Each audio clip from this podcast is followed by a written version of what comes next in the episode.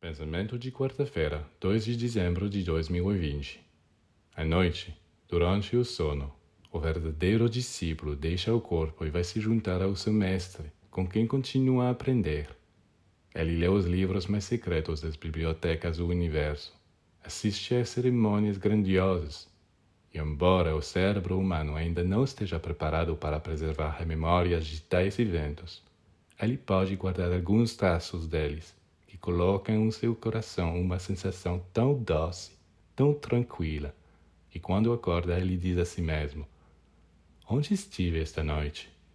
O que eu vi foi tão lindo.